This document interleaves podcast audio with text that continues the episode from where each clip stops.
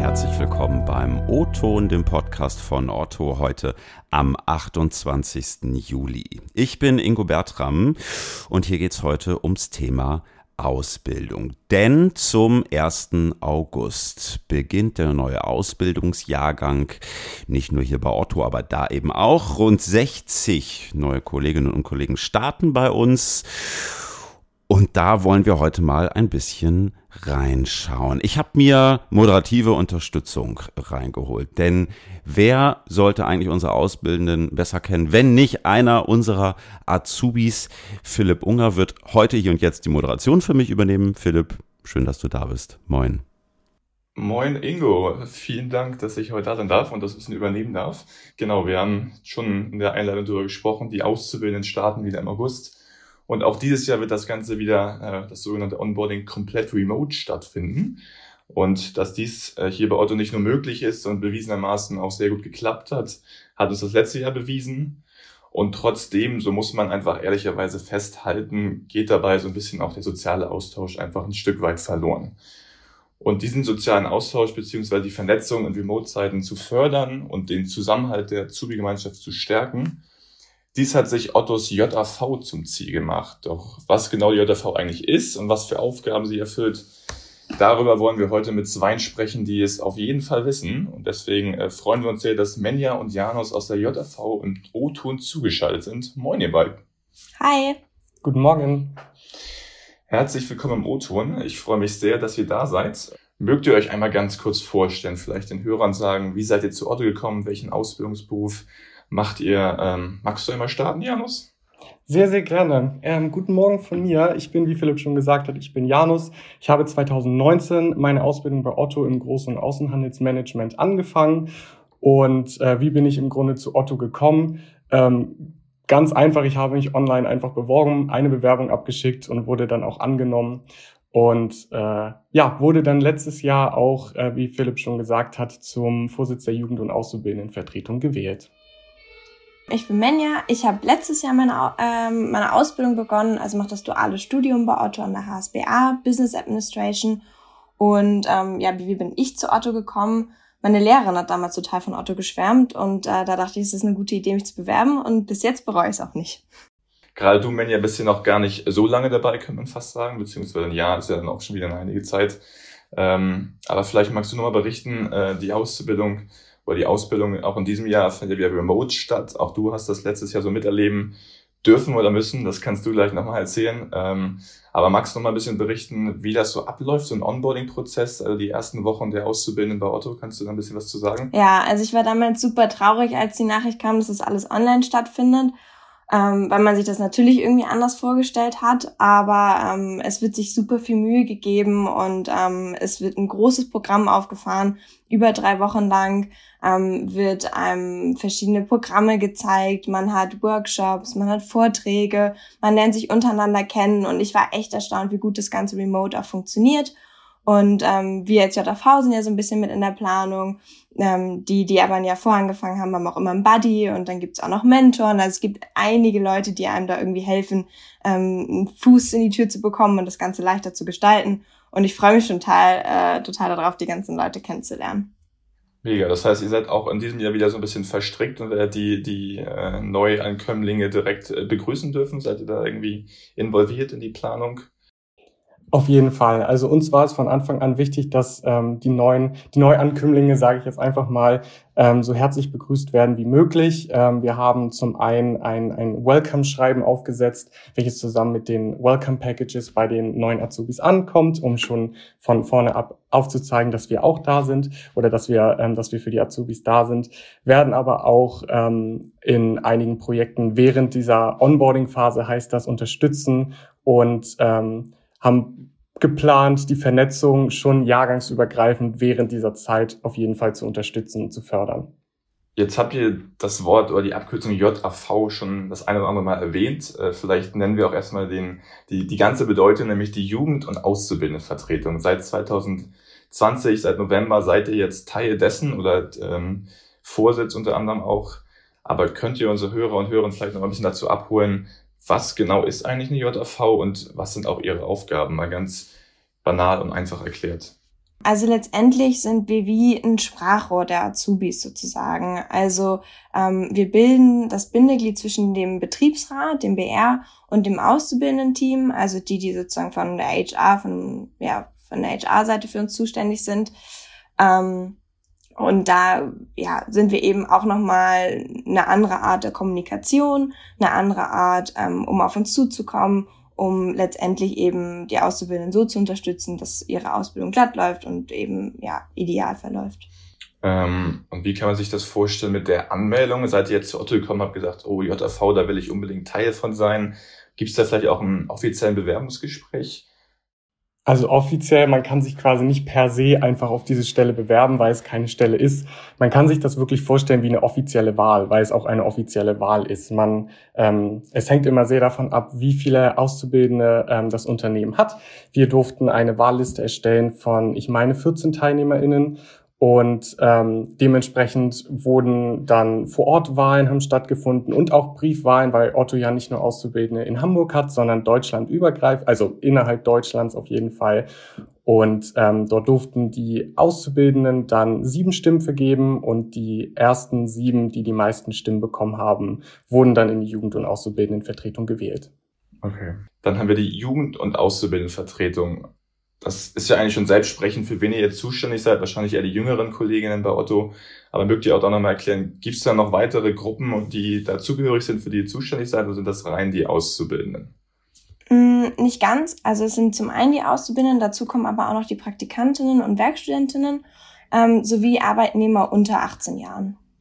Dann habt ihr eben schon darüber gesprochen, dass ihr ein siebenköpfiges Team seid. Ähm, ist dabei geachtet worden oder bei der Wahl darauf geachtet worden, inwiefern die Verteilung von Männern und Frauen, wir haben ja auch schon gehört, ihr beide seid auch aus unterschiedlichen Jahrgängen und unterschiedlichen Berufen. Ist auch das ein Kriterium bei der Wahl des Teams oder ist das komplett obsolet? Es hängt tatsächlich davon ab, wie auch die Geschlechterverteilung im Unternehmen ist. Ähm, bei uns ist es so, dass wir, ähm, ich meine, vier Jungs sind und ähm, drei äh, Mädchen sind die auf jeden Fall die Interessen vertreten. Es hängt nicht tatsächlich vom Ausbildungsberuf ab, sondern ähm, hat einfach nur was mit der Geschlechterverteilung zu tun. Und wir haben, als wir uns aufgestellt haben, darauf geachtet, dass wir eben nicht nur aus einem Jahrgang kommen und nicht nur aus einem ähm, Ausbildungsberuf aufweisen, sondern dass wir da schon tatsächlich durchmischt sind und auch bestmöglich die Interessen vertreten zu können. Und gerade wenn ihr jetzt aber dann die äh, verschiedenen Berufe quasi ausübt, äh, weiß ich ja auch aus eigener Erfahrung, dass ihr natürlich nicht immer zeitgleich bei Otto im Unternehmen seid, beziehungsweise natürlich ähm, im Mobile Office, aber gestaltet sich das da ein bisschen schwierig, sich zu treffen? Habt ihr regelmäßige Routine oder ist das komplett abhängig von dem, was gerade so ansteht? Also ich würde es manchmal sogar fast als Vorteil sehen, dass wir nicht alle den gleichen Beruf ausüben und dadurch unterschiedliche Zeiten haben, weil wir eben ein größeres Team sind, auf das man sich verlassen kann und so gibt es Aufgaben, äh, die aufgeteilt wurden und wenn dann jemand mal im Urlaub ist und der Berufsschule Klausurenphase hat, ähm, dann kann man eben ganz einfach die mal abgeben oder das eben ja mit jemandem anderen zusammen machen. Und so ähm, gestaltet sich das relativ einfach. Dazu Remote hat eben auch einige Vorteile. Das Ganze findet online statt. Das heißt, ähm, ich klinge mich hiernach zum Beispiel gleich auch noch in die Uni ein. Das ist somit gar kein Thema ähm, weil man eben relativ einfach hin und her switchen kann, ohne ähm, quer durch Hamburg fahren zu müssen. Du hattest eben noch, äh, das fand ich ganz gut, euch so als Sprachrohr der Azubi-Gemeinschaft betitelt, Benjan. Mhm. Also es fasst das Ganze vielleicht ganz gut zusammen. Aber nun sind wir ja auch bei Otto bei ungefähr rund 200 Azubis über alle drei Jahrgänge hinweg verteilt. Und da kann man ja einfach nicht in jede beziehungsweise jeden hineinhorchen. Woher wisst ihr also quasi, wo der Schuh drückt? Habt ihr da irgendwie eine Herangehensweise oder wie holt ihr euch die Informationen ein? Also es stimmt auf jeden Fall, dass man kann nicht in jeden Kopf einzeln reingucken.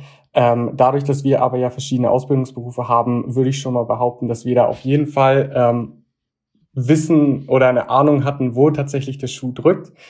Wir haben aber auch Anfang des Jahres eine sogenannte Gemütsabfrage gestartet. Ähm, ist quasi eine Umfrage, die an alle Auszubildenden ähm, ausgestrahlt wurde, wo wir nach, den, nach der aktuellen Situation gefragt haben, wie sieht es, wie geht es den Azubis in der aktuellen Corona-Situation, in der von zu Hause aus arbeiten oder was sind Projekte oder Wünsche, die die Azubis haben. Und anhand dessen, anhand, anhand dieser Antworten haben wir dann quasi geguckt, an welchen Schrauben kann man drehen, um die Situation zu verbessern und was können wir noch machen, um die Azubis besser zu unterstützen. Ja, und vielleicht auch nochmal ergänzend dazu, ähm, wir arbeiten auch sehr eng zusammen mit dem Ausbildungsteam sowie mit dem Betriebsrat. Und das sind natürlich auch nochmal Schnittstellen, an denen Probleme ankommen können.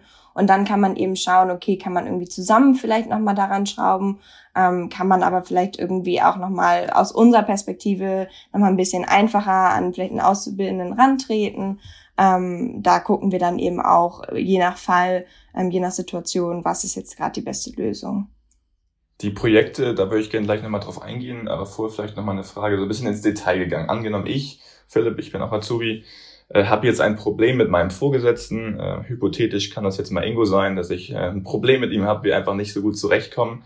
Kann ich dann mit meinem Problem, was ich mit Ingo habe, auf euch zukommen? Seid ihr dann meine erste Anlaufstelle? Wäre das, wäre das richtige Vorgehen? Also du kannst generell jederzeit immer auf uns zukommen.